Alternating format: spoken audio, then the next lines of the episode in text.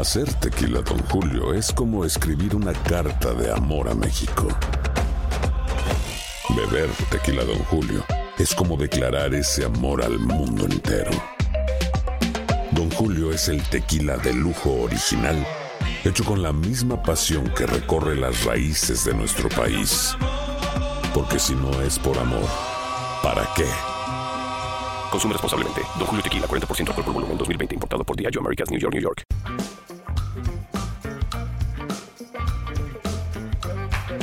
Bienvenidos, esto es Amigos, podcast de Tu DN con Henry, José Bicentenario y su servidor. NFL, no te acabes nunca. Este podcast es traído a ustedes por nuestros amigos de Easy. No olviden seguir los partidos por Easy y por Easy Go. La NFL llega fácil, llega Easy. ¿Qué pasó, Henry? ¿Cómo estás? Muy bien, Toño. Pepe, ¿cómo están? Los saludo con mucho gusto. ¿Todo bien? Casi. Mejor que Rogers y que Brady, ¿no? Pues eh, sí, aunque Brady se va a meter a los playoffs porque su división es Furries, Furries, Furries. Pero ¿qué va a pasar después? ¿Quién sabe? Y eh, pues eh, los equipos neoyorquinos siguen ganando. Pepe está insoportable. Son Eso cinco es victorias todo. de los Jets, Claro son seis, yes. seis de los gigantes y pues eh, muchas otras cosas. Hay serie mundial. Hay serie mundial y no hay serie mundial, es curioso. Es una paradoja, pero. este, pero bueno, Phillies contra Houston y hay varias cosillas que vale la pena mencionar. Y además es semana de Fórmula 1 en México. También, por supuesto, desde el viernes. Exacto.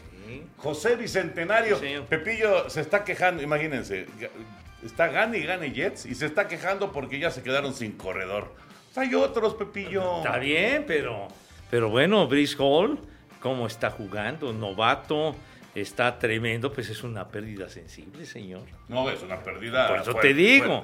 Sí, te no, digo. no, la verdad sí. No menosprecies el asuntacho si eres tan... No, qué lástima, qué lástima porque realmente este, este novato estaba jugando muy bien. No, no, me da mucho gusto saludarlos, mi Henry, Toño, mis queridos niños, y, y pues sí, la verdad que fue una pésima noticia lo que, lo que sucedió en el juego, aunque se ganó, y, y pues muy contento de que los Jets, cosa rara, cuatro victorias consecutivas, costó trabajo, pero finalmente derrotaron a los Broncos, pero después de ese acarreo de touchdown de 62 yardas, le tronaron la rodilla y lamentablemente sí se confirmó que, que queda fuera por toda la temporada, pero, pero acaban de hacer una negociación para, para adquirir a James Robinson, un joven corredor de, de los Jaguares de Jacksonville. Entonces, pues este chavo pues puede ayudar definitivamente porque eh, estaba yo viendo que cuando llegó Robinson a, a- a los Jaguares en el 2020 como novato eh, agente libre, corrió para más de mil yardas. Sí, entonces, fue muy bien. entonces este, este muchacho puede ser que, que sea de una muy buena ayuda para los Jets. Le fue muy bien a Robinson, lo recuerdo. Y, y luego como que se nos perdió un poquito, Sí, sí, claro. Pero digo, el, el año pasado ganó más de 700 yardas, ¿no? Sí, con, un equipo eminentemente perdedor. Y este año ha corrido para 340. Ajá. Y en este momento eh, la negociación con los Jets es por una selección condicional de sexta ronda. Pero si llega a las 600 yardas en la temporada, es decir, le faltan todavía 240. Entonces esa sexta ronda podría bajar a ser una de quinta ronda. Pues ahí está este, este movimiento de los Jets. Eh, a ver, Henry y Pepillo. Ajá. En este instante, Filadelfia descansó. Y bueno, no, no, no, hay, no hay un análisis de lo que fue el fin de semana de las Águilas, por razones obvias. Pero ¿es Filadelfia el mejor equipo de la NFL? No, para mí no. Para mí son los Bills. Los Bills de Buffalo, que descansaron que también. descansaron y que su única derrota fue en Miami, eh, ante circunstancias que habíamos platicado en su momento, con eh, lesiones en la defensiva secundaria. eh, el clima hizo presa de los Bills de Búfalo. Varios de los linieros estaban deshidratados, iban a, a- a la banda a buscar auténticamente pues, un oasis. Y este, Pero... puro espejismo. Pero bueno, a, la vuelta de, de unas semanas, pues hemos visto, independientemente de lo de Tua Bailoa, pero bueno, Miami eh, perdió tres partidos seguidos, y volvieron a ganar ahora en contra de los acereros, y los Bills eh, ganaron y además en Kansas City. Entonces, eh, y, y ya cuando venga eh, diciembre, enero, pues ya no es, eh, dado que tengan que ir a Miami, pues ya no va a haber, que, que no van a ir a Miami, pero bueno, ya no va a ser el clima de humedad y de calor. ¿no? Sí. Entonces, para mí, Buffalo es el número uno definitivamente. ¿Tú, Pepillo? Yo coincido con el Henry, definitivamente Búfalo. Es el, el equipo más poderoso, el más sólido, el más fuerte, y tomando en consideración pues, los rivales ¿no? que han enfrentado. Y, y las Águilas obviamente van requete bien, mejor inicio desde el 2004, pero creo que en un tiro entre ellos, los Bills de Buffalo los despachan. Es interesante porque uno le empieza a buscar en la conferencia nacional. Obviamente, Filadelfia con este récord perfecto, pues ahí está, ¿no? Sí, sí, Encabezando, sí. digamos, todo, todos los reflectores. Pero le empiezas a rascar y no encuentras mucho más en la conferencia nacional. O sea, eh, son altas y bajas muy marcadas Sí. de todos los equipos supuestamente candidatos para estar en la postemporada, ¿no? O sea, dime otro de la conferencia nacional. No, pues lo que pasa es que, bueno, mucho se habló. Gigantes. Bueno, Gigantes con 6-1. Eh, eh, pero mucho se ha hablado acerca del oeste de la conferencia nacional, ¿no? Carneros, San Francisco. Claro. El líder es Seattle. Sí, sí, O sí. sea, Seattle con marca de 4-3 es el líder de la división. No sé cuánto tiempo vayan Y a con aguantar, Gino pero bueno. Smith, mi Henry. Exacto, y son líderes en esa división. Lo que decía de Tampa, bueno, pues ellos están compartiendo inclusive con marca perdedora el liderato de su división con Atlanta. Y luego atrás viene Carolina, viene Nueva Orleans con 2-5. Eh, entonces, eh, habrá que ver. Es muy pronto, apenas se ha ido pues, prácticamente el primer tercio de la temporada. Y las cosas luego suelen cambiar, pero pero pues en este momento Filadelfia es el rival a vencer. Eh, quiero ver ya lo- los duelos entre gigantes y contra las águilas, ¿no? Con gigantes, o sea, Oye. lo de gigantes, si tus Jets son sorprendentes, Oye. lo de los gigantes, bueno, ¿quién hubiera calculado? ¿Quién hubiera apostado por 11 victorias de los dos equipos de Nueva York a la altura de la semana 7 de la NFL? Yo creo que absolutamente nadie en su sano juicio hubiera Pero es lo pronosticado. que está sucediendo. Eh, claro, pero en el caso de los gigantes, ¿cuántos años llevan los gigantes? Además, sumidos en la mediocridad, en los últimos años la mayoría de sus juegos en derrotas, eh, la rotación de entrenadores en jefe que, que- que han tenido, los Jets, los Jets llevaban ¿qué? seis temporadas perdedoras consecutivas, o llevan, llevan, llevan seis temporadas perdedoras consecutivas, y quién iba a decir que, que después de ganar cuatro juegos el año pasado, pues ahora estén bien, pero digo, poco a poco se han ido acomodando gente joven, muy buenas elecciones colegiales que hicieron este año, y el equipo pues va levantando, pero sí es totalmente sorpresivo. Sí, pero eh, yo esperaba eso de los Jets, bueno, no, no, no sé si 5-2, pero de gigantes no. O sea, de gigantes, gigantes no hizo, no, no hizo las grandes contrataciones, no, No. tuvo tres en el reclutamiento en, en- en primera ronda. Ajá. O sea, realmente lo de Nueva York, hay que, hay que darle mucho crédito a Dable, ¿no? al, al- al entrenador en jefe, al nuevo entrenador en jefe. Sí, porque finalmente Robert Sala ya tenía tiempo, que por cierto se escribe Sale, pero me di cuenta que la pronunciación es Sala. Sala. Por cierto, el otro día, el otro día nos mandaron un tuit, no sé si lo vieron, sobre el tema Garópolo y Garápolo. Y entonces, eh, a- a- aparentemente, el- la, la cuestión, digamos, de la fonética es que entre dos consonantes, cuando hay una, eh, una, Vocal. una vocal con eh, los puntitos arriba, Sí. entonces, aunque sea O, la pronunciación es A. Y ahí es el tema de Garápolo. Sí, lo que pasa es que pues yo no le he visto los dos puntitos. Yo tampoco. Así que, yo que- tampoco, la, verdad. La, la famosa diéresis. Sí, sí, O sí, sea, sí. digo, to- todo va bien, o sea, pero la diéresis no la veo. Pues quién sabe. Digo, a mí me llamó la atención el, el, el tweet que nos mandaron y el, y el porqué de la pronunciación Garápolo, ¿no? Sí. Pero bueno, Robert Sala, efectivamente. Exactamente. Entonces, bueno, es Sala. Pero bueno, este, este señor finalmente ya había llegado, ¿no? Eh, y, y además es el mejor inicio de los Jets desde el 2010. No tenían cuatro victorias seguidas desde el 2015 y tienen cuatro victorias como visitantes. Sí, increíble. Entonces es, es de llamar la atención lo que están haciendo los Jets y bueno, los gigantes porque pues prácticamente ahí lo que cambia todo es la llegada de Dable porque efectivamente el plantel es más o menos el mismo. Ahora se ha mantenido sano Barkley. Sí, que Eso también es es algo claro, fundamental, sí, sí. pero digo, a la defensiva están jugando bien, han tenido lesiones en el grupo de receptores. Eh, año muy importante para Daniel Jones porque los gigantes le declinaron la opción de quinto año. Entonces, eh, pues él está jugando auténticamente, pues también por su chamba, ¿no? Entonces, eh, lo están haciendo muy bien los gigantes. Muy bien, muy, muy bien. Y otro tema es el de, el de Brady y Rogers. Qué mal se vio Tampa, qué mal se vio Green Bay. Y los números de, de- de Brady, vamos, no son tan malos, eh, pero no hacen puntos. No. hacen puntos los bucaneros. Y los números de, de Rogers, ahí sí, están muy por debajo del nivel que le conocemos. ¿Qué está pasando? Ahora sí, se les vino el, el tiempo encima a Rogers y a Brady. Mira, en el caso de Brady, eh, yo creo que tiene por lo menos tela de dónde cortar. O sea, ya sabes que ahí está Evans, ya sabes que está Gage, ya sabes que está Godwin. Eh, Brady lo perdieron por el, asunto de, protocolo de conmociones, pero va a regresar finalmente a la cerrada. Eh, sí están sobretrabajando mucho a Elena Fournette, lo platicamos la semana pasada, a ver cómo está para la semana 17. La defensiva es buena. Y van a ganar su división. La cosa es qué va a pasar en los playoffs con los Bucaneros de Tampa. El problema que veo distinto con los empacadores es que creo que Aaron Rodgers eh, está irreconocible, como también el caso de Brady. O sea, Brady cuando antes se había tomado 11 días del campo de entrenamiento, ¿no? Parecía las Bahamas, o que descansara un día de la semana, o que fuera la boda de Robert Kraft y que la valiera auténtica madre, el, el walkthrough este, previo al, partido del domingo de la semana anterior. Eh, y en el caso de Rogers, eh, al saber que ya no tenías a Davante Adams, que vas a tener un grupo de receptores joven, nuevo, porque Valdés Cantlin también se fue. Entonces, eh, existe lo que se conoce como las OTAs. Este, y también hay, hay, entrenamientos que son voluntarios, hay otros que son obligatorios para los jugadores. Bueno, yo creo que en el caso del señor Rogers debió haber acudido a esos entrenamientos voluntarios para familiarizarse con sus receptores.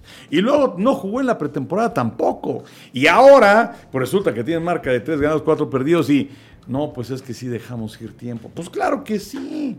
O sea, yo, yo creo que ahí está gran parte del problema. Independientemente de que hombres de la línea como David Bactiari que ha sido fundamental, pero también se le ha pasado lastimado, pues ya lleva mucho tiempo así. Sí. Yo, yo creo que ese es uno de los problemas que tiene Green Bay. O sea, Rogers con mucho menos talento ah, pero alrededor que Brady, ¿no? Pero y además tampoco sin echarle ganitas o de su parte. Sí, sí, sí, sí, de acuerdo, de acuerdo. sí, la verdad yo escuché varios comentarios de que de que en el juego frente a los Commanders se notaba como, como, como con flojera, no sé, como que con falta de actitud y pues eso es lamentable, aunque sí le desmantelaron el, grupo de receptores, ya decía el Henry de los que se fueron.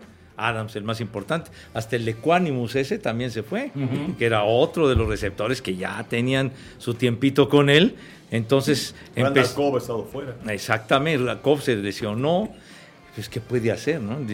ha sido muy complicado para Green Bay, que de hecho desde que Matt LaFleur llegó como entrenador en jefe, nunca habían perdido tres juegos consecutivos y ahora ya llevan tres derrotas seguidas. Era la, la cuota, pero de toda la temporada. Claro. Y llevaban tres temporadas, temporadas seguidas, perdiendo tres juegos nada más. Y el año pasado cuatro, ¿no? O, cuatro, pues. ganando 13 partidos por año. Exacto, o sea, de las temporadas de 13-3, pues. Y sí tiene razón el Henry, porque el año pasado subió un, un juego la campaña regular, pero ahora sí el equipo no se ve bien. Y en el caso de Tampa, lo explicabas bien y platicábamos de Tom Brady la semana anterior también el, otro día un pase perfecto a Evans y cómo lo dejó caer, claro, Pero, pero inclusive Brady, yo no sé, salvo la mejor opinión de ustedes, yo hasta lo noto como, como más delgado, no sé, su apariencia, no, creo que... Inclusive es más, más, más, eh, más fácil de, de, irritarse, de enojarse, ¿no? Sí, sí, sí, está, más sensible, pues, ¿no? Sí, está como reaccionando... Eh, vamos, el, hombre de, era como un hombre de hielo, ¿no? Que difícilmente le veías algún tipo de expresión.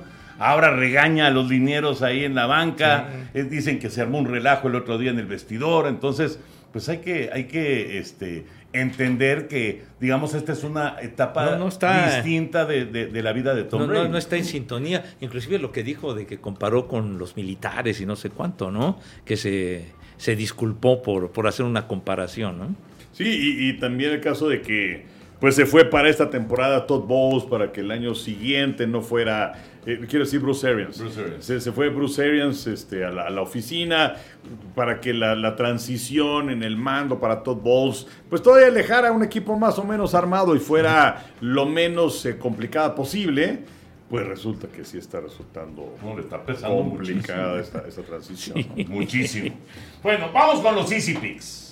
Momento de los Easy Picks. Espero que eh, Chavita haya traído, por supuesto, nuestros resultados de la semana número 7. Ya está aquí la especialidad de la casa, los Easy Picks. No olviden mandarnos sus picks. Contrata Easy para no perderte los partidos con Easy y también con Easy Go. Bueno, a ver, Chavita, ¿y s- ¿sí los traes? A ver, porque nu- nuestra, nuestra cosecha de repente eh, empezó a bajar, pero creo que no estuvo tan mal. Bueno, sí le fallamos el lunes. De Ah. 22, Enrique 16, Toño 16 y Pepe 18. Ah, Pepe tiene Yo los 18, Jets, Pepe tiene 18, 16. Enrique 16 y yo 16. Así estamos. ¿No le pusieron a Después los Jets, jóvenes? Yo sí, Ah. yo sí le puse a los Jets. Yo no Sí, me- Enrique no. Enrique Ah, no. ah, claro, yo fui Denver. Ya Sí, ves. Yo fui. Yo sí Ay, sí, ya a ves. O sea, llevas años perdiendo y perdiendo No, y perdiendo bueno, y ya pero- ves. Es una lealtad inalterable. Con el que jueguen los Jets yo le O voy a sea, los- es lo malo, o sea, ganan cuatro, cinco partidos. Y se marean. O sea, se, Se marean. suben al ladrillito. Suben Pero a bueno. Ladri. Danos chance, hombre, por favor. Bueno, vamos con los Easy Picks y empezamos con el juego que tenemos en aficionados con... Mis aficionados.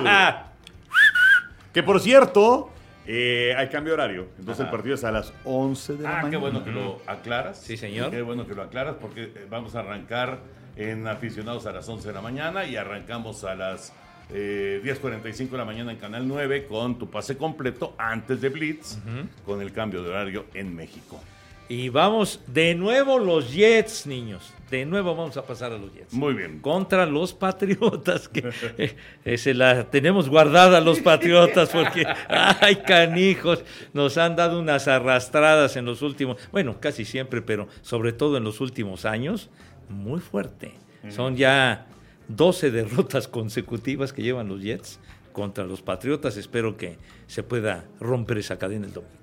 Eso quiere decir que le vas a los Jets. Of, of- of course. No estaría yo en mi juicio, chiquitín, Muy si bien. te dijera algo en contrario. Jets, dice Pepillo. Henry. Vamos a ver quién inicia como coreback por los Patriotas, porque eh, a Bill Belichick le gusta que, mientras que hay otras franquicias donde el- lo que les gusta es la estabilidad, no hay problema. A, a Belichick le gusta que haya encono, que ninguno de los jugadores se sienta. Este es mi puesto, Ajá, ¿no? seguro. Que se sienta seguro. Y, y con Mac Jones, eh, que además es un jugador eh, diferente a lo que está acostumbrado eh, Belichick, simplemente porque él sí pregunta. Sí, declara. Sí, y bueno, ¿y por qué el que estaba a cargo de la defensiva ahora es el coordinador ofensivo? ¿Y por qué el que era el de los equipos especiales ahora es entrenador de corebacks? Eh, y, y, bueno, viene regresando de, de- de una lesión y pues no le fue nada bien en contra de los Osos el, el lunes. Entró el joven Zappi, tampoco fue bien. Y, y- Empezó muy bien. Sí. Y luego... pero sí, vino la caída. O sea, se colocaron arriba 14 a 10 Ajá. y luego fueron 23.5 contestación de los Osos de Chicago, que nunca habían ganado en Foxboro. Y lo Eh, interceptaron dos veces al chavo. Sí, Sí. que arrancó muy bien. Sí. Sí, exactamente. Entonces, eh, pero yo creo que pues te tienes que ir con Mac Jones, porque si no, ¿cuándo le vas a regresar las llaves del coche? Eh, pero bueno, fuera de eso, yo voy con los Jets, sobre todo que juegan en casa. Pues sí, los tres. Los tres vamos con los Jets entonces, eh, para que sea su quinta victoria consecutiva, ¿verdad? Sí, señor. Bueno, pues a ver si la Imagínate consiguen. si así está de mamón. Sí, Oye, ya fue un calificativo No, severo, bueno, ¿eh? Digo, bueno, de, de sangroncito, pues. ¿Por qué de San Luis? Yo te diría, no, no han ganado tus vaqueros de Dallas un Super Bowl desde el, ¿qué? 95, ¿no? Pues Sí, ahí bueno, está. en, tu caso desde los 60 Ah, bueno, pero bueno, pero digo, tus vaqueros y toda la parafernalia que los rodea, amigo. No vivimos nosotros esa parafernalia ni de chiste. pues, no, cosa que es obvia. Híjole. Aquí el joven, Jalisco nunca pierde, pero cuando pierde arrebata.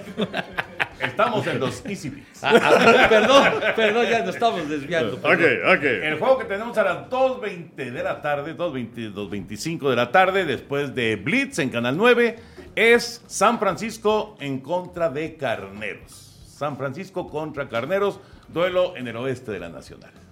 Está bueno, sobre todo, este, bueno, recordamos la final de la conferencia nacional de la campaña anterior, cuando pues básicamente San Francisco era local en Los Ángeles y los carneros se llevaron la victoria. Eh, uh, está, está complicado. Es más, déjame ver cómo anda la línea. Está muy bravo, ¿eh? Sí, sí, sí, sí. Aquí dice que muy pareja la línea. San Francisco es favorito por uno y medio. Sí, pero muy pareja la línea. Sí, sí, sí. Yo la verdad creo que, que- que la batalla se va a ganar en la trinchera, que la debería ganar la defensiva de los 49. Eh, desde luego les metieron 44 puntos los jefes de Kansas City. Pero bueno, yo creo que San Francisco va a ganar. El- San Francisco dice Henry. el- ¿Y qué dice José El Vicente? juego es en LA. LA, LA is my LA. En, ah, en LA Woman, como la canción de los Doors. Ajá. Bueno, pues yo creo que yo voy con los, con los carneros. Porque, bueno, hace dos semanas Atlanta le ganó a San Francisco. Entonces yo, yo voy con los carneros y es hora de que empiecen a poner orden. San Francisco, yo pensé que le iba a dar más, más batalla a Kansas City. Yo también. Bueno, un rato estuvo parejón, pero luego ya se despegó Kansas Sí, City. es que es muy fuerte Kansas City. ¿Cómo no? Eh, pero bueno, yo me sigo eh, quedando con San Francisco. Dale. San ¿Está Francisco bien? Contra los campeones carneros que eran mi gallo para llegar al Super Bowl, pero sinceramente se han visto bastante, bastante Ta- limitaditos. También mi gallo para el, para el Super Bowl. ¿eh? Sí, pero ¿sabes qué? Que la protección a, a Matt Stafford ha estado No, están muy terrible. lastimados, muy lastimados. Terrible, terrible. Bueno, y luego el eh, lunes por la noche, ¿qué juego es el lunes por la Es noche? Cleveland recibiendo a Ah, sí, Cincinnati. es cierto. Es cierto. Cincinnati, Cleveland.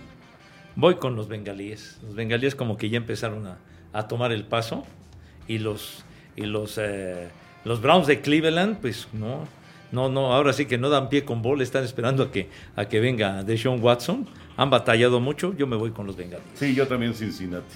¿Tú, Henry? Yo también. Yo, Cincinnati creo que el, el domingo pasado contra Atlanta, aunque no es así como que el gran rival, pero oficialmente dijo ya llegamos, ¿no? O sea, fueron 480 Sí, y sí, tantas sí. yardas de Burrow, fueron tres pases de anotación, la línea ofensiva cada vez se compenetra más. Eh, han ganado cuatro de los últimos cinco juegos. Entonces yo voy con Cincinnati. Sí, sí, sí, sí. Entonces los tres con Cincinnati. Y eh, Henry, ¿quieres poner un bonus? Un bonus, claro, eso ya ver, forma parte de un la tradición, plus, así un- como tu pregunta del final, eso también forma parte Un, de un la bonus tradición. track. Y la, eh, el bonus es Green Bay en Buffalo. Domingo por la noche. Ay, caray. Green Bay en Buffalo, no. Los Bills de Buffalo, chiquitito. Híjole, pero qué, qué onda para Aaron Rodgers, ¿no? ¿Otra derrota? Otra, la, la cuarta, derrota? la cuarta en la frente, chiquitina, No, así sería, seguida. sería la, bueno, sí, y quinta en seguida, total. pues, ¿no? Sí, pero La eso cuarta en fila. Fíjate. Totalmente anormal con Pues sí. Rodgers. Buffalo es favorito por once y medio. ¡Once y medio! Yo, oye, yo creo que Aaron Rodgers nunca... Nunca había No. tenido una desventaja tal. Exacto. ¿Qué Es, un- cosa? es una afrenta para el señor Rogers. Once y medio. Oye, De. ¿Contra Bueno, quién van a jugar? El lunes, Nueva Inglaterra era favorito contra Chicago, siete y medio. Y perdieron, pero. Qué arrastrada. Sí, y sí. Además, Belichick no pudo superar a George Halas. y- Además. Y, tenía todo. Y además el escenario tan En particular. casa, en ¿no? donde se Claro, y además contra los osos el equipo de Jalas, ¿no? Efectivamente. Sí. No, yo, yo voy, no, pues obviamente Búfalo. Búfalo. Sí. Pues, sí, Búfalo. sí, sí. Yo voy con los Bulls de Bífalo. Roberto Sosa, saludos, querido Saludos Robert. al Robert. Oye, ahorita acabo de ver este partido. Eh, no, ya no, ya no, ya no será otro Easy Pick, pero, pero Ajá. está bravísimo. Gigantes en contra de Seattle. En Seattle. Así que es una buena prueba para los gigantes, ¿eh? Y, bueno, y también para Seattle, la verdad. Sí, sí, sí. Pero Gigantes, la lógica indicaría que vencieran a, a un equipo que se quedó sin su coreback titular, ¿no? Pero bueno, Gino Smith no ha estado nada mal. Esta sección fue presentada por Easy. No olviden seguir a Easy en sus redes sociales para conocer todo lo que nos ha preparado esta temporada. Y si quieres el mejor internet, no olvides contratar Easy. Bueno, ¿algo más del NFL? Sí, no sé si vieron, terminó el partido de Carolina contra Tampa. Y entonces van los jugadores hacia el túnel, Mike Evans uno de ellos, y que se le acercan dos oficiales. Y entonces, eh, aparentemente, y digo aparentemente porque ya hay más en la historia, pues, eh, o sea, le dan un papel y le dan una pluma, y todo el mundo, todo el mundo pensaba, no, pues es un autógrafo. Este, cosa que está prohibida. O sea, sí pueden solicitar los oficiales autógrafos a jugadores, a entrenadores, pero eh, tiene que ser para mm, fines benéficos y pues no es así como que en la cancha "Oye, dame un autógrafo, sino Claro. que tiene que ser a través de la asociación de jugadores. Eh, entonces, bueno, pues eso estaba mal porque imagínate, este, te da un autógrafo Mike Evans y para la siguiente le vas a marcar una interferencia. y, y Evans te va a decir, oye, pues no seas así, güey, pues te di un autógrafo, te hice un favor, ¿no? Pero, pero lo que me llama la atención es primero la rápida investigación de parte de la NFL y luego que dijeron, no. Se me quedaron los dentes, espérame. Dijeron que no. Dijeron, no, no estaban pidiendo autógrafo. Entonces. Esa es la pregunta. O sea, no aclararon, no dijeron. O sea, si le dieron una hojita y una pluma, o sea, era para que les diera su teléfono, le estaban invitando a salir. O sea, la verdad es que no sé, no sé, me llama mucho la atención. Y además es claro, o sea, yo vi la imagen y es clarísimo, clarísimo que es un papelito que le pasan una pluma, o sea, es clarísimo, no, no es que puedas pensar, no, es que le regaló un chicle o alguna cosa por el estilo. Sí. Era, Nos contaron, nos dijeron, Exacto. no hay video, No. pero pues aquí se ve clarísimo. no, y, y además él firma después. Exacto, se o sea, ¿qué estaba algo, haciendo? ¿no? Sí, sí. Entonces, ¿qué es? ¿qué era? ¿Qué era? Sí, ¿no? Yo creo que quedó muy mal la NFL en esto. Sí, la verdad que sí. ¿No habrá sido que tenía que firmar como cuando jugábamos ahí en el llano? Que después del partido, para recoger tus este ¿Las tarjetitas? tus, tus este credenciales, que- tenías que firmar la, cédula la del cédula, árbitro. sí, sí, sí. Los registros, pues. Los registros te los tenían que devolver. Recuperarlos, Ah, sí. cómo me acuerdo cuando llegábamos a, ahí a la, a, a la cancha en la deportiva, en, o en la cabeza de Juárez o donde jugábamos, y este y, a- y agarraba el, el, el bolero, este. El copete. El copete. Sí, el sí. copete se agarraba los y empezaba a ponerlos ahí así, ta, ta, ta, la alineación en el suelo. Así, pum, pum, pum. Y entonces llegaban varios y le cambiaban al copete. No, este es acá y este es acá. Y, y le cambiaban toda la alineación. Sí, para, para quien no sepa, el Copete fue un bolero de Televisa de muchísimos Uh, años. Legendario. Sí. Particularmente pues en el área de, de noticieros, Sí. de deportes, que, que además recuerdo, es que sí eran unos hijos de la fregada, porque luego el copete siempre traía el esto. y entonces, ya cuando se ponía ya a dar bola, traía el, el esto se lo ponían en la, la bolsa de atrás, ¿no? Del Así pantalón. Sí, sí, sí, sí. Y entonces no faltaba el gandaya que pasaba con un cerillo y le prendía el periódico al copete. Y hasta que no empezaba a echar humo, no se daba cuenta del daño que se había presentado. Luego sacaba, ¿se acuerdan? Esos, esos cigarros apestos, los caritas famosos. Hacia los delicados, ¿no? Los- ah, pero qué cosa. sí, mano. los delincuentes, los, Sí. así les decían los delincuentes. Los delicados eran los de carita, Que efectivamente. por cierto, a él le tembló, le, le tocó el temblor del 85 aquí en, en Después Televisa. de Gerardo Valtierra fue el siguiente que salió. Exactamente, o sea, eran las siete y pico de la mañana y aquí estaba el Copets en Televisa. Pero bueno, y luego también se lo llevaban de Ampire al Parque del Seguro Social, ¿no? De umpire, de árbitro. de Era Milusos. cosas. Entrenador, muchas cosas. Muchas, muchas cosas. Y nadie tenía respeto. Pero era un gran personaje. Gran, gran Y personaje. bueno, ya era un señor grande el Copets Sí. también. Pero bueno. Bueno, ibas a opinar sobre las firmas de Mike Evans. Ah, no, bueno, ya, qué, qué, qué ocurrencia, ¿no? Lo, lo de la investigación esa fue una, fue una verdadera vacilada. Pues por lo menos deberían de decir qué fue lo que le pidieron, ¿no?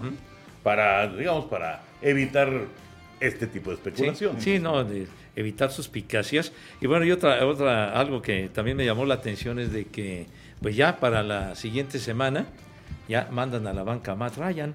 Sí. Eh, A Matt Ryan. Digo, va- de todas maneras no iba a jugar porque le iban a hacer una operación. pero, ¿no? pero aclaraba, aclaraba el entrenador en jefe que eh, es Frank Wright, ¿verdad? Sí. Frank Wright que independientemente de la lesión, él iba para afuera. Sí. Y este, porque es un tipo que gana 24 millones de dólares. Pues sí, pero, pero- pero dijo Ryan, es, este, quiero decir, Reich, de aquí al final de la temporada. Sí, sí, sí, ya. Este, Sam Ellinger, y usted dirá, bueno, ¿y quién es ese güey? Este, lo tomaron en la sexta ronda el año pasado los eh, Potros de Indianapolis, viene de la Universidad de Texas. Eh, lo llevó en el 2018 al juego de campeonato de la conferencia de los 12 grandes y a un par de tazones. Eh, y, y bueno, se lesionó la rodilla el año pasado. Y pues nada más, pero, pero a Ryan lo han capturado 17 veces, tiene 9 intercepciones, eh, ha perdido otros balones también. Sí. Eh, y, y perdieron, les dolió mucho el partido del domingo anterior contra Tennessee, porque era por el primer lugar en el sur de la conferencia americana. Y además este muchacho, Ellinger, eh, superó, digamos, para, para tener ese puesto a Nick Foles. O sea, Nick Foles, la caída dramática que ha tenido desde que ganó el Super Bowl con las Águilas de Filadelfia, cómo ha desfilado en equipos y no ha sucedido nada con Bueno, él. ¿se acuerdan el dineral que le dio Jacksonville? Sí. Y no, si no me equivoco, el primer partido se, tronó, la clavícula. se tronó en el primer juego, Henry. Bueno, sí pero, pero de hecho Foles ya se había retirado. Y estuvo lo con Chicago, trajeron ¿te de acuerdas, regreso. no? Sí, pero, pero sí, claro, también con Chicago. Pero digamos que esa ya es la segunda etapa. Sí, sí, sí. Pero él ya estaba fuera. Ya estaba fuera, sí. Sí. Sí, pero sí es de llamar la atención lo de Ryan porque eh, si, si se habla de, de, pues, un fracaso o de una, eh, un intento fallido en Denver con Russell Wilson, pues ¿qué me dices lo de Indianapolis con Matt Ryan? ¿no? O sea, realmente eh, no, no hay forma de, de- de, pues, de hablar de esto más que de un mega fracaso por parte de, de los Potros, porque era un equipo que estaba llamado a, a pelear, si no es que a ganar, la división Claro. sur de la conferencia americana. Están a medio juego tenis y nada más. Estoy de acuerdo. Y van a tratar de rescatar la campaña con Ellinger. Pero ya el fracaso con Ryan ahí está. Sí, ahora también es cierto que Jonathan Taylor había estado fuera. Sí. Pues, regresó el domingo contra Tennessee y perdieron. Que Perryman había estado fuera. O sea, tampoco estaba el equipo completo. Pero increíble porque le ganaron a Kansas City. O sea, así de rara ha estado esta temporada. por supuesto. Así de extraña ha estado la campaña. La verdad, le ganaron a Kansas City en, en un triunfo totalmente inesperado. Tal vez la sorpresa del año, Claro. ¿no? Indianapolis venciendo a Kansas City. Y bueno, y se fue Carson Wentz, que, que no hizo huesos viejos en Indianapolis. Bueno, ese es otro que está afuera. Sí, que la, fractura en el dedo y se acabó la historia. Que Tyler Henneke es el coreback. Pero bueno, desde eh, la última temporada que tuvo Andrew Locke fue 2018. Desde 2019 a la fecha han iniciado partidos por los Potros, Jacoby Brissett, Brian Hoyer, Philip Rivers, Carson Wentz, Matt Ryan y ahora Sam Ellinger. Seis. Seis. Qué locura. Seis desde que se les retiró el que iba a ser el coreback franquicia, ¿no? Sí, sí, sí, sí. Es una lástima porque era un buen pasador. Era pero muy bueno. Pues él también decía que ya estaba harto de ese ciclo de lesión, dolor, recuperación, lesión, dolor, recuperación. ¿no? Imagínate lo frustrado que estaba. ¿no? Bueno, dejamos la NFL y antes de continuar hacemos una pausa para recordarles que no se pierdan los partidos por Easy e Easy Go. Y es momento de abrir el baúl, José Ah, mira. Bicentenario. Muchas gracias, mi querido Chávez. Pásale, mijito santo. Qué sin- bonito, Sin Baúl. miedo, sin Qué miedo. bonito, Baúl. Está bien, está bien. Bueno, ahora, ahora que dice el señor Bura que me trepé al ladrillo. quise, quise aprovechar, ¿verdad? Quise aprovechar. ¿Trajiste un ladrillo? No, no, no, no. Ah. Quise traer algo de los Jets, pero al- algo muy especial para mí, que es- esta gorra de los Jets. A ver, es así como que de. ah, ¿Cómo se llama este? Este, De pana. ándale, de pana. Eh, fue, pero fue un, eh, fue un diseño especial que sacaron los Jets. Di- digo, más bien la NFL. Ya ven que cambian los diseños y cada, cada año y todo el rollo. Hay que vender. Eh, está- exactamente, pero fue algo muy especial, me acuerdo, porque él platicaba a Toño el otro día, que cuando fuimos al- a transmitir el Super Bowl de, de Washington y Denver, que fue en enero del 88, que fuimos a San Diego, en esa temporada se pusieron, eh, se puso la moda de este tipo de gorra con el nombre de los equipos con letra manuscrita. Y no, y no con el logotipo ni nada, me llamó, y que fueran gorras de pana. Y entonces en una, en una de las tiendas que andábamos por ahí, la vi y la compré O sea, la compraste hace 34 años. hace 34 años. Pero hay otra cosa interesante, Pepillo. Sí. Ah, ah, el precio, ¿verdad? Sí, el precio, el precio. El, el precio. Porque trae el precio. Trae el precio, se lo va a pasar al señor Burak para que les diga cuánto costó esta gorra. Si A ver, con todo gusto, Ah, Pepe. ah, ahí está. Parezco el interventor de la Secretaría de Gobernación. 10.95. 11 dolarucos. ¿Cuánto cuesta una gorra actualmente? Pues eh, unos 35, 40. Exacto, ha, ha aumentado unas tres Bueno, pero, veces, pero ¿no? depende también, ¿no? Este, si- esas son las de que de Super Bowl o lo que sea, pero hay otras que son más baratitas. Sí, Ponte sí, unos sí, sí. 20, 25, si es temporada regular. Sí. Pero está bonita. No, ¿Y pues la has sí. usado alguna vez? Pues sí, ya, Aquí, está, aquí están las huellas, mira. Ante lo que sigue, ya lávala, ¿no? No, pero digo, aquí adentro. Oye, pues digo, espérame. Entonces, me pongo mi gorrita de los Jets. Pero está, Y- está, está hasta oxidada la gorrita. Pues bueno, pues ¿qué esperabas? 34 años, creo que creo que está en bastantes buenas condiciones después de Sí, 34. se ve mejor por fuera que por dentro. Y el domingo, en, bien. do- en domingo en Twitter, algún aficionado Ajá. subió una fotografía de esa gorra. ¿En serio de esta? Pues no sé si exactamente esta de Pepillo, Sí. ¿verdad? Pero, pero subió la gorra de los Jets, exactamente esta de pana y, y con, con- la letra con el- manuscrita. Pero ¿sabes qué? La forma de la gorra me recuerda a la de los ferrocarrileros. sí, sí, ¿No? sí, sí, exactamente. Como Ah. con la de los piratas de Pittsburgh, de, de la familia de Willis Taggart y ellos. De los de, 70. de finales de los 70. Sí. Y bueno, y, y quise traer otra cosa, nada más de los Jets, ¿verdad? Pero van a decir, traje un, traje un jersey y van a decir, no, es el, que el de Neymar, el clásico. No, no, no, no. No es el de Neymar. ¿No? ¿Es uno furries? No, no. Es que no A ver, a ver, de le voy a decir al, al señor Burak a ver si es Furris el jersey que traje y del personaje de que se trata. Mira, de Brett Favre. De Brett Favre. Digo, lástima que no hizo nada con los ¿Qué pasó? ¿Qué pasó, mi Henry? Está ¿Qué- padrísimo, ¿Sabes qué fue lo único que hizo con los Jets? Mandar mensajes este, con su celular una de las chicas de ahí, este, de la oficina y meterse en broncas. Qué bárbaro. Bueno, Pero pues ¿sabes digo, qué? anda- andaba jarioso, fue. Independientemente de, de lo calenturiento que fuera, el, el jersey está precioso. Sí, él ya está A muy mí me encanta este jersey, me encanta y es muy del estilo de los, del, del que usaba Neymar, justamente. Sí. Nada más que con el color, el tono del verde es distinto. Sí, Está pero padrísimo. es que Favre, Favre llegó a los Jets en el 2008. Y este no está sudado ni No, nada. está nueve, está nueve. No le tengas asco. No, al revés, que nunca lo has usado. No, pues está nuevecito. Nuevecito. Está nuevecito. Es ese, pues en- ya tiene una buena cantidad de años Está que, bonito. Sí, que, fuimos no. a.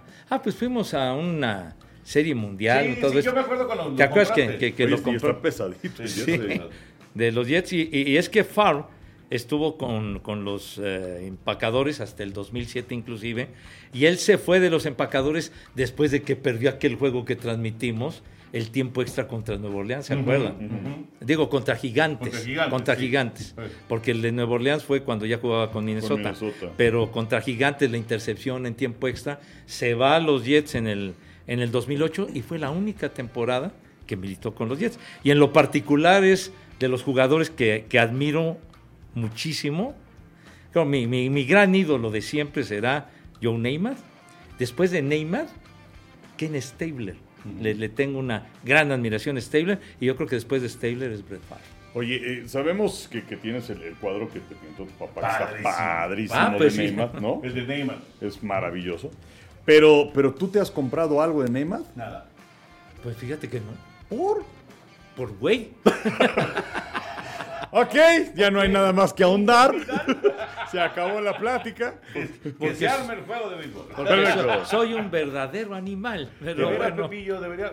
Y ahora que no vamos a la Serie Mundial, fíjate, Pero- este pero- era un buen pero- momento para que se comprara. no, Claro. Pero si, pero si vamos al Super Bowl, ustedes Que, me que acompañarán. en la experiencia de la NFL siempre ponen ahí las cosas de memorabilia, y no sé qué. Y siempre está el casco de Neymar. Siempre está ahí. Ay, esto bueno. Me, va- me acompañarán los caballeros a comprar. Sí, Conste. Es más, lo grabamos y lo metemos en el podcast. Sí. Digo, ya vas. Yo, yo digo, yo digo, Pepillo, que sí tienes que hacer esa compra. Ah, no, pues sí, sí, sí. aunque entiendo que va a ser un poco complicado el traslado después. a Ese México, es el ¿no? problemita. Pero, ¿cómo- cuánto anda ese casco? ¿Eran qué? ¿Como 650? Sí, como 700 dólares, más o menos. está Pero bien. está increíble, no mames. No, está, está bien Está bonito. ¿Qué sí. A ver? Chava. Se va a armar. Ay, joder. Préstame. A ver, A limpien ver, aquí. ponemos el patrocinio a un lado. Aquí está, pero, pero se mantiene. Sí, ver. se ve, El se ve. patrocinio se mantiene ahí eh, atrás de Home. Ajá. La mejor toma. Entonces nos quedamos para quienes eh, nos están escuchando en este momento y no saben cómo está la historia. Pepe trajo un eh, jueguito que se compró recientemente que le costó 10 dólares, que está padrísimo. Y entonces eh, ya se jugó la parte alta de la primera entrada. Era una- a un inning, un servidor hizo una carrera, pero ver, Pepe empató en la parte baja de la primera, por lo cual nos vamos a extra innings. Es correcto. Y Toño es el narrador. No podíamos tener un mejor narrador. Nos vamos a la parte alta de la segunda entrada. Venga, Venga, venga. Toño, para no extrañar la serie mundial. Exacto, exacto. al, fin, al fin es casi lo mismo. Pues sí, para, no perder el ritmo. Tres. ¡Ah! Cañonazo entre izquierda y central. La pelota pica, se extiende. Enrique va por primera, sigue para segunda. Llega barrido, safe en segunda. Y está en posición de anotar sin out. Ay, canijo. A ver. Mira, mira qué confianza se tiene que ya agarró otro. No, pues ya. Pues sí, jugador. claro. A ver, sale. Uy, 12. Ay, en la torre. A ver qué tal. Patazo profundo ¿Qué? central. La pelota se ¿Qué? va. ¿Qué? se ¿Qué? va, ¿Qué? se ¿Qué? va, ¿Qué? Se fue. Se fue. Home run. Home run de dos carreras. ¿Qué onda con tu pitcher, Pepillo? Me carga el cara. 3 a 1 está ganando Henry. Hijo, qué en, pitcher tengo, chihuahua. eh, el 10. La línea y el tercera base está atrapando para el primera. Ay, ya. Pero le dieron duro, ¿eh? No, pues cómo no, mijo. Hay un out. Qué raspada. Ah, otra línea y ahora es el short el que aparece y se queda con la pelota. Ay, ay, Hay ay. dos outs en la pizarra. Dos outs, Ya, tres mi a pitcher, una. ya. Henry está adelante. ¿Ya viste? Una rola por la intermedia. Bien, Pepillo, levanta la pelota. Intermedia, Henry. Tira a primera base y. Formación especial. Ah, formación especial. Tira a primera y cayó el tercer out. Son dos carreras para Henry en la parte alta. Bueno, reaccionó mi pitcher después de que lo rasparon. Entonces, este, bueno, sale pues. Pues yo creo que sí hay tiempo para echar en la parte baja de la, la segunda, si no vas a tener que traer esto toda la semana. No, pues no está bien, hombre, sale. Va, va de nuez, sale. Vámonos, Venga, vámonos. cinco. A ver. Globito miserable. ¿Quién pide la pelota? El primera, el segunda. Es el primera base el que está capturando. Y tenemos el primer out en la parte baja. A dos outs de la victoria está Henry. En la madre. A ver, vamos a ver. Vamos a ver. ¡Otra vez! ¡Otro globito! Me carga la- ¡Infame! Me carga la- El propio pitcher se hace cargo de la pelota. Qué humillación, me Y ya carga. tenemos dos outs. Carajo, un Ah, out de la victoria. O sacar la pelota del cuadro. Híjole, manito, a ver, dale. A ver, ¿qué, qué fue? Siete. A ver. Lanza Henry y le cantaron del ¿Cómo? tercer strike. ¡On fire, maldito! La vio pasar. Pepillo, se poncha y se acabó el juego. Mira. 3 a 1. En tres hombres. La victoria de Henry. y creo que el cerrador fue Heider, ¿eh? Ay, me pusieron al séptimo de caballería, carajo. qué- Se acabó el No, no se vale, mijitos. En champayos. Sacaste dos globos Pues sí, pero al luego me ajustició este güey. Pues sí.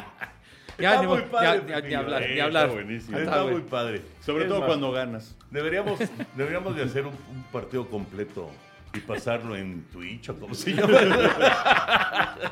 Ah, pues sí, mijito santo. Pues sí, ya. A falta de pan. Pues seguro, mijo. Bueno, Henry, a ver, cerramos, cerramos el baúl. Ya, ya, cerramos ya el baúl. Déjalo ahí si quieres, chavito. Ahí Ah, pero hay que poner. Ah, sí. Que se vea. Y Capaz sí, que los dicen patrocinan el juego de digo. Ándale. Pues sí, pues imagínate nomás. Claro. Sale. Filadelfia, Liga Nacional. Houston, Liga Americana. ¿Quién es el favorito? Eh, Digo, favorito Houston. Eh, ahora es interesante que Filadelfia estaba a principios de agosto 45 a 1. Y ahora, bueno, ¿Cómo no apostaste, Pepillo? Imagínate con mil pesitos. Te hubieras metido 45 mil. pero, pero, cañón. pero, pero Houston es el favorito. O sea, aún así, pues yo no, le- no- no le metí a la a Filadelfia. Pero este es interesante que los Astros se convierten en el tercer equipo que desde la era de las series de, bueno, desde Comodines, 95, que llegan barriendo en la serie divisional y la serie de campeonato. Ahorita. Ajá. Eh, Gracias. Este, lo hizo Colorado 2007, pierde la serie mundial con Boston. Lo hizo Kansas City 2014, pierde la serie mundial con San Francisco. Ups. San Francisco, este, eh, Houston llega a 7-0, 7-0, claro. ¿no? Entonces, pues a ver, a ver qué pasa en esa Ahora, historia. esos dos equipos que mencionas descansaron mucho más que su rival para la Serie Mundial. Aquí, curiosamente, los dos equipos acabaron el mismo día con sus rivales en la Serie de Campeonatos. Sí, sí, sí, también es interesante. eso. Porque Filadelfia pues también los despachó en cinco. Entonces, eh, vamos a ver, porque una de las eh, posibilidades de, de, de, de repente venirte a menos es que pierdas ritmo, ¿no? Ajá. Y, pero acá descansan todos. Ahora, ¿ustedes recuerdan que haya habido una, una pausa tan larga entre serie de campeonato y serie mundial? Yo no lo recuerdo, ¿eh? O sea, acá es lunes, martes, miércoles, jueves. Cuatro días antes de arrancar la serie mundial. Yo no recuerdo así No. cercano absolutamente para nada. No, ¿verdad? No, no, no. Pues bueno, es más, creo que eh, llegó- llegamos a tener una serie de campeonato que se extendiera y que por algún motivo al día siguiente este, Arrancaba. arrancaba. Claro. Y entonces este, no sabíamos a dónde nos íbamos. Claro. ¿No? O sea, ahí estaba la gente de, de viajes y todo eso. Pues para acá o para acá. Y, y- y- y a veces sí sabías la primera etapa del viaje, pero no la segunda, Sí. porque se seguía jugando una de las series de campeonato. ¿no? Pero bueno, Houston o Filadelfia, Pepillo. Pues yo creo que el, favorito indiscutible de- debe de ser Houston, ¿no? Houston ganó 106 juegos, ganó 19 partidos más que Filadelfia. Eh, para mí fue una gran sorpresa que Filadelfia llegara por, por las condiciones en que se presentó todo y luego cómo eliminó a los Cardenales y cómo eliminó a los Bravos de Atlanta y luego despacha a los Padres de San Diego. Realmente no se esperaba gran cosa de Filadelfia. Corrieron a Girardi y luego este señor Rob Thompson, el coach de banca, resulta que toma el mando y los lleva hasta la Serie Mundial. Bryce Harper por fin, que, No, que no, no, no, ha estado tremendo, fue el más valioso de la, de la serie de campeonato. Imparable, Bryce Harper. Ahora sí, Imparable. desquitando la firulilla, los 330 millones por 13 años, pero indiscutiblemente pienso yo que, que Houston debe ser el favorito, tiene muy buen picheo y creo que ahí va a estar la clave. Sí, eh, es interesante, y esta es otra pregunta para Henry y para Pepillo. Es interesante cómo está manejando el picheo Dusty Baker. Y dentro de este manejo del picheo, pues está la pregunta: ¿qué pasó con Urquidi? Urquidi no ha hecho un solo lanzamiento en toda la postemporada. Ya dijiste, siete ganados, cero perdidos. Van siete juegos de Houston. No ha hecho un lanzamiento. Pues la verdad es que no entiendo. O sea, no sé, no sé. O sea, porque además no nada más era, o sea, no era relevista, además era abridor y era de confianza. claro. Y participante en series mundiales, abriendo Claro, partido también para los Astros de Houston. Y ahora lo tiene completamente borrado Henry, Dusty Baker. Nada más como dato. El año pasado perdieron la Serie Mundial 4 a 2. Ujú, Las dos victorias fueron de Urquidi. Las dos. Sí. Es la primera vez que un mexicano gana dos juegos Sí. en la misma serie. Ha ganado tres juegos en Serie Mundial. O sea, no le ha tocado ganar la Serie Mundial. Porque él no, él no estuvo en 2017, ¿no? Pero en las series mundiales que ha llegado, ha ganado. Una, una, una victoria en una, dos victorias el año pasado y ahora está. O sea, como si no existiera. Sí. Arrumbado. A mí, a mí, este, lo único que me haría sentido, digo, no sé nada, pero, pero cuando vienen cosas así es una cuestión disciplinaria. Porque no veo Pero tú no ninguna. lo pones en el roster, ¿no? Pues bueno, a lo mejor lo pones en el roster por si las, las flies, por si se te llega un partido como aquel de, de Houston este, contra Marineros. De este, 18 de entradas. 18 entradas, y que Luis García tiró no sé cuántos Tiró innings, ¿no? cinco entradas de Cinco entradas. Pero, pero la verdad, este, no, no, no lo entiendo. No lo entiendo. No, es, es, es inexplicable porque, si no mal recuerdo, ganó 12 juegos en la temporada regular. Ganó 12 o 13. Os digo, realmente le fue muy bien y eh, independientemente en Serie Mundial, la victoria aquella en el 19 la consiguió en Washington, ¿se acuerdan? Él- Él ganó en Washington, ganó, ganó el juego, ganó uno de los juegos y entonces para que regresaran los Astros con ventaja ya de tres juegos a dos y sin embargo los nacionales les ganaron los dos últimos. Pero 13-8. sobre- 13-8, fíjate. 13-8. 13 abrió, victorias. Abrió 28 juegos en la temporada. Ah, ahí está. Y relevó uno. Entonces, sí, sí es inexplicable que un pitcher de 13 triunfos, que fue confiable, que no se lesionó. Pero fíjate, justamente eso que acabas de decir, me da la impresión de que le perdió confianza. Ah, Pero le perdió confianza a, a- a- a- o sea, a, a tope. a tope. A tope. Sí, sí, sí. ¿No? Sí. Pues es que esa sería la, la razón, o, o como decía el Henry, alguna cuestión disciplinaria, porque no se entiende por qué lo tiene totalmente arrumbado. Oigan, este, es que me llamó una persona, tenía el switch abajo, pero vi quién era. Y entonces es Mr. Bulls de Bífalo, Roberto Sosa. Mi querido Robert, aquí estamos. A ver, te- pusimos el altavoz, entonces te está escuchando la gente que también escucha este podcast, mi querido burrico. Salud- saludos a todos. quienes acompañan al Pepillo y al Enrique en ese podcast. Bueno, sí, son frases... Yo de- también, menso. Ah, tú también. Saludos, mi Robert. No, bueno, también para el Antoine. También para el Antoine. Bueno, o sea que una frase para la posteridad. Esa y otras. Bueno, y, sobre todo, eh, el- hay gente que no sabe por qué te decimos burrico. Este, sí hay que aclararlo, ¿eh? Porque se podría pensar a malos pensamientos. Pero bueno, es por un coraje que hiciste en el Parque de Seguro Social, Roberto. Sin duda, sin duda, sin duda. A ver, ¿podrías contarle a la audiencia cuál era tu situación en ese momento? Es que iba yo a ser padrino de una boda. La boda era a las 7 de la noche. El partido debió de haber terminado a las 6 de la tarde y era a las seis y media. Y el umpire no podía cantar un tercer out para que nos fuéramos todos corriendo a nuestros compromisos. Y hasta el día de hoy, cada vez que me encuentro al señor umpire, me reclama. ¿Y los errores de los Bravos de León qué? Bueno, pero esos son, digamos que errores humanos. No, no, no. Pero no. O sea, hubo un momento, Roberto, en el que de plano te levantaste de la silla, que se presenta un error, que no cae el out, y entonces ahí es donde viene el apodo, el apodo porque le gritaste ¡Burro! Sí, la fuerza que me da mi corazón y mi garganta.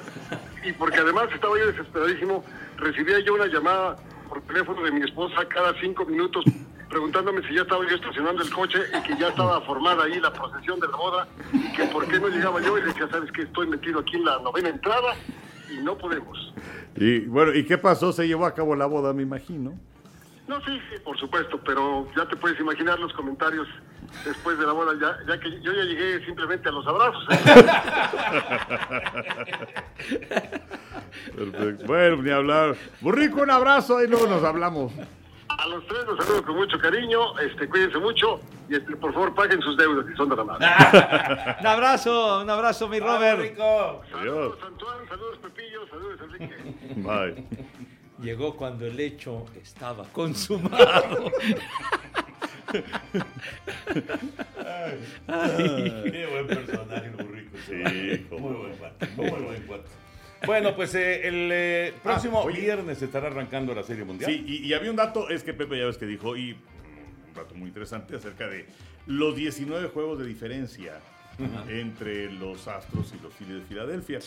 Pero aunque Houston creo que va a ganar la Serie Mundial, de cualquier forma tengo un dato que le va a matar a Pepe ese comentario. No me digas. Sí, porque esta es la segunda diferencia más amplia de 19 partidos de equipos que llegan a Serie Mundial. La número uno, A ver. 1906, los Cachorros de Chicago ganaron 116, los Medias Blancas ganaron 93, diferencia de 23, y ganó Medias Blancas. Ándale. Era, era lo que decía el mago, las maravillas sin bateo. Este, la verdad no sé. Él mencionaba mucho de, de aquella época, pero sí, caray. Digo, tú estuviste con él ahí, yo, yo no sé, la verdad. Sí, mi mago se las gastaba fuerte, inolvidable, pero sí, decía las maravillas sin bateo y pues ganarle un equipo de 116 triunfos estaba cañón. Es el récord, ¿no? 116 victorias.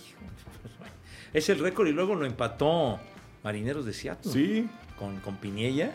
y ninguno fue campeón.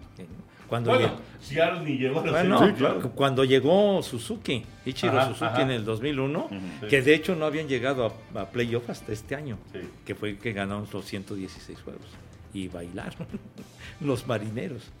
Bueno, pues el- la Serie Mundial eh, empieza el viernes. Nosotros la veremos por tele. Cómodamente sentado. Pues sí, ni hablar, ni hablar. ¿Qué le vamos a hacer? Eh, ya lo hemos platicado mucho. ¿Qué, Pepillo? No, no, nada. Te vas a quejar, por favor, adelante.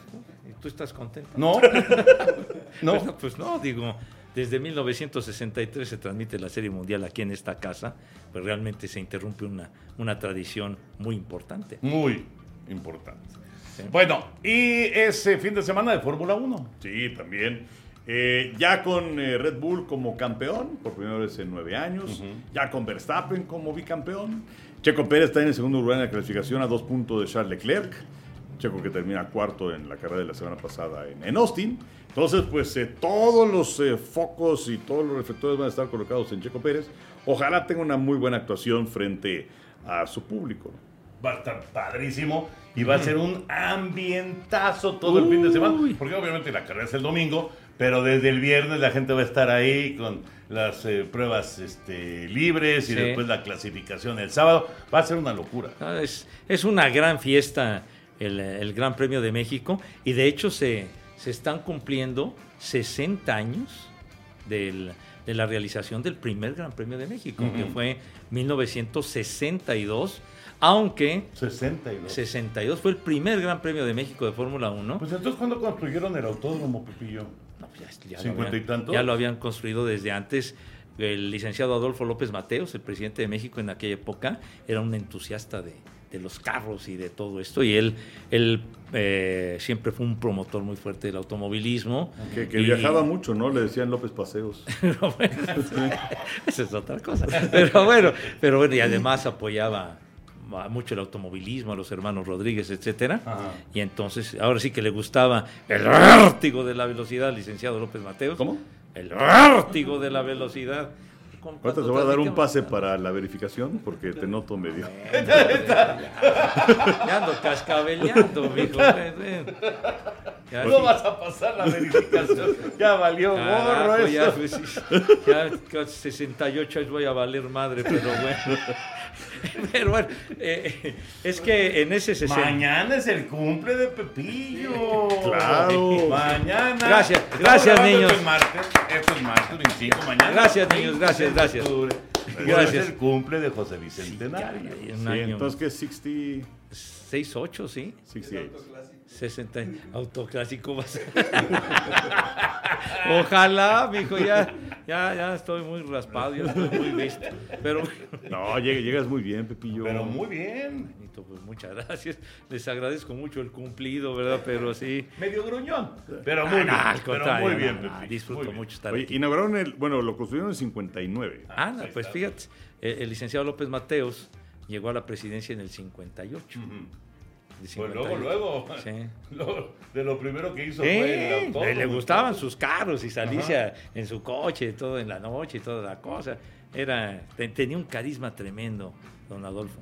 Pero bueno, el, el- el, eh, el Gran Premio de México 62, pero ese, ese Gran Premio de México no contabilizó para, para el campeonato. Entonces. O sea, no lo, lo llevaron a cabo, pero no redituó puntos. qué chistoso. ¿Qué, No, ¿Qué no, fue de no. exhibición o qué? Pues, pues sí, de alguna manera para, para ver la organización y todo este rollo. Y lo ganó Jim Clark. El escocés volador ganó ese gran premio. y no contó. No, no contó, digamos. Sí, curioso. Y ya en el 63, el segundo gran premio de México, pero el primero que ya oficial y todo este rollo. Pero en el 62 vinieron los grandes y vino Jack Brabham y todos estos, por supuesto Pedro y Ricardo, y fue cuando Ricardo se mató en la, en la curva peraltada. En el- en el en- 62 En el que no contó. en el que no contó en la peraltada, en las pruebas de clasificación fue cuando se mató Ricardo. Fue hace 60 añitos. Y luego, a ver, y luego 63 ya contó. ¿Y hasta qué año hasta, se fue? hasta el 70 inclusive, Y luego. que lo ganó Jackie X, que se metió la gente y se armó. Hasta perros, ¿no? Sí, sí, sí, un perro Hay le, una- hay- hay imágenes le, estropeó sí. el, el alerón allá Jackie Stewart. y fue- ¡Qué gacho, eh! Le- le- imagínate cómo quedó ese pobre perro. Y tú hablando del alerón. no, digo, pues, No, ¿qué tenía que hacer el perro? Imagínate el alerón del perro, ¿no? No, el perro valió madre. No, Pepillo. Pero No, ¿cómo o sea, se le no, ocurre, Dios? puré, no manches. Pero ¿qué, qué- qué- Pues es la referencia. Pues por eso tornó Jackie Stewart. por qué Dios. va, a pe- qué va a saber el perro? ni que pensara? Stewart era el campeón del mundo, carajo. Bueno, bueno, y este era el perro más querido de la colonia. Sí, no manches. Bueno, hasta el 70, pues. ¿Y luego? Entonces, después hubo una pausa y regresó en el 86. 86. 86. El mismo, el mismo año del mundial. En el Qué curioso, 86. porque fue un mundial y luego el otro mundial. Que Regresó ahí en- aparecen los 70 y niños 86. Sabed y todo esto. ¿no? Exacto, que fueron eh, Don Pepe, ¿verdad? Don, Ajá. Don Pepe, que murió, Sí. murió hace poco, formidable personaje, y, y gracias a él fue que regresó el Gran Premio de México. Y hasta. Hasta el 92 inclusive, ¿Y por qué se fueron?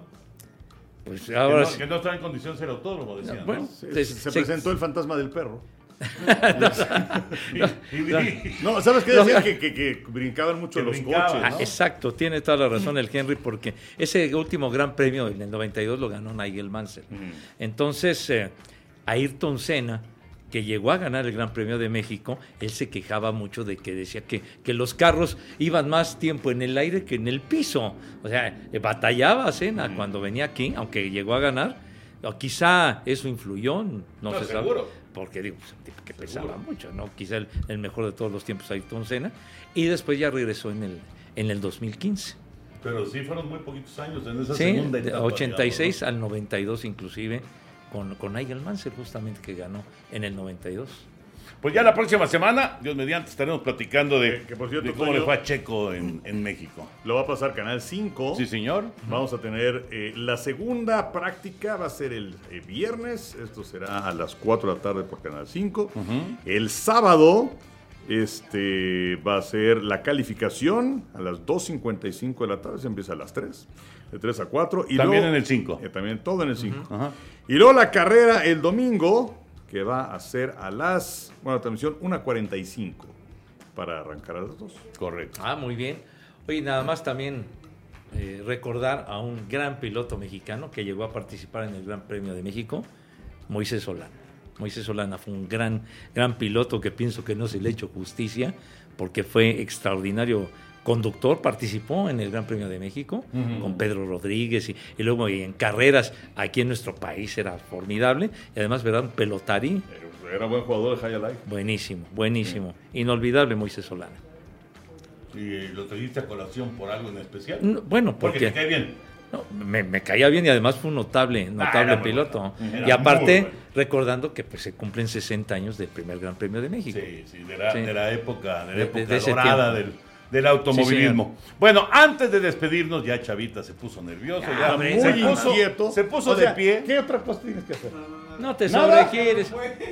¿Qué? ¿Eh? Ya duró una hora. Quiere, Ya- ya quiere duró ver la hora. Champions este ¿Y güey. qué? ¿Qué? ¿Quieres ver al Real Madrid o qué? Oye, oye, Champions. Sí. Oye, hay Champions, ¿Quién pero. Pues lo grabas. No, hombre, estoy pero, interes, pero interesadísimo. ¿No quieres oír al pollito? Pollito chicken. Raúl. Un abrazo. Gallina Raúl. Ortiz. Buen tipo, buen tipo. El pollito. Que no sabía nu- nuestro compañero este, Celorio, Ajá. aquí también. Están casados con dos hermanas.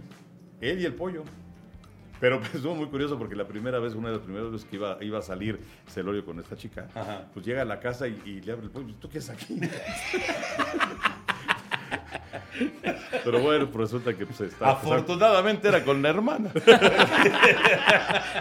si no hubiera habido un problema serio. Exactamente. Pienso- que sí. Adrián Celorio. Bueno, Henry y Pepillo, antes de despedirnos y ahora que estamos hablando acerca del Gran Premio y de gran acontecimiento en México, ¿a qué gran acontecimiento, evento en México tuvieron la oportunidad de ir? Así, el primero que se acuerden. Gran acontecimiento deportivo, obviamente, que hayan ido en México. Pues bueno, a ver, yo inmediatamente me recuerdo de, de fútbol, el haber asistido al, al juego de Italia-Alemania del Mundial del 70. ¿Fuiste al juego del siglo? Sí, señor, ahí estuve. Ah. Ahí estuve con un boleto de 60 varos, comprado ahí en la taquilla, en la localidad amarilla, la de hasta arriba, pero fue algo fantástico el haber estado en el, en el Azteca en ese, en ese juego de tiempo. No, pues ese- es Increíble. histórico. es Increíble. histórico ese. Sí. Sí, sí, fue, fue un gran, gran recuerdo. gran recuerdo. ¿Tú, Henry, te acuerdas de algo así? Es que el Digo, primero- Obviamente como, como, como aficionado, porque ya como comentarista pues ha sido un montón de cosas, ¿no? Sí, pero es que el primero que fui, eh, es- no me acuerdo bien a dónde fue, porque yo tenía seis años. Y eh, me parece que fue un partido de, del Mundial del 70, pero eh, yo creo que habrá sido en Puebla, Uruguay contra Israel. Este, creo que creo que ese fue el partido. O sea, fuimos a ver a la selección de Israel Ajá.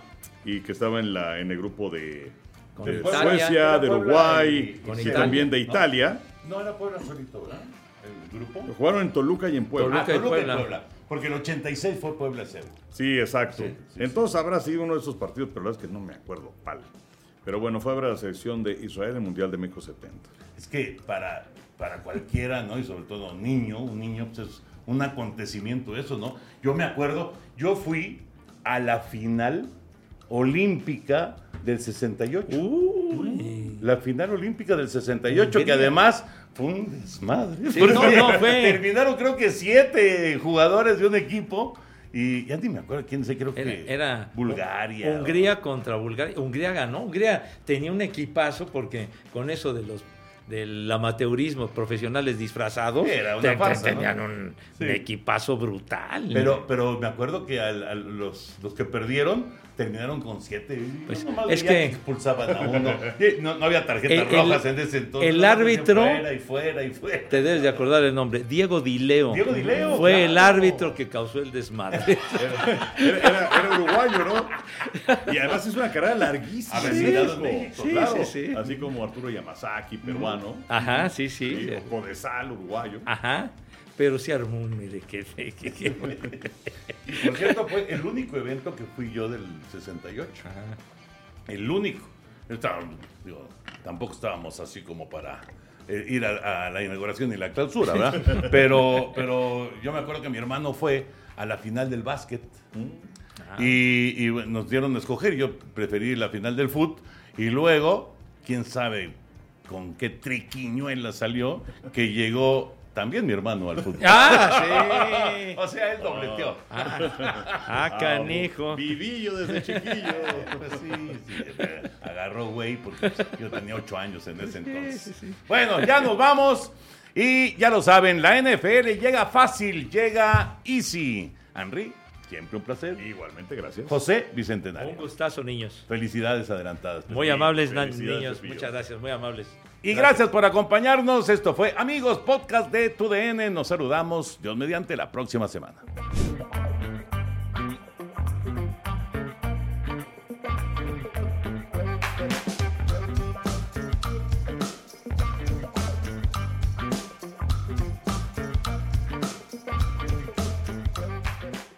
Boost Mobile tiene una gran oferta para que aproveches tu reembolso de impuestos al máximo y te mantengas conectado. Al cambiarte a Boost, recibe un 50% de descuento en tu primer mes de datos ilimitados. O, con un plan ilimitado de 40 dólares, llévate un Samsung Galaxy A15 5G por $39.99. Obtén los mejores teléfonos en las redes 5G más grandes del país. Con Boost Mobile, cambiarse es fácil. Solo visita boostmobile.com. Boost Mobile, sin miedo al éxito. Para clientes nuevos y solamente en línea, requiere AroPay. 50% de descuento en el primer mes requiere un plan de 25 dólares al mes. Aplican otras restricciones. Visita boostmobile.com para detalles.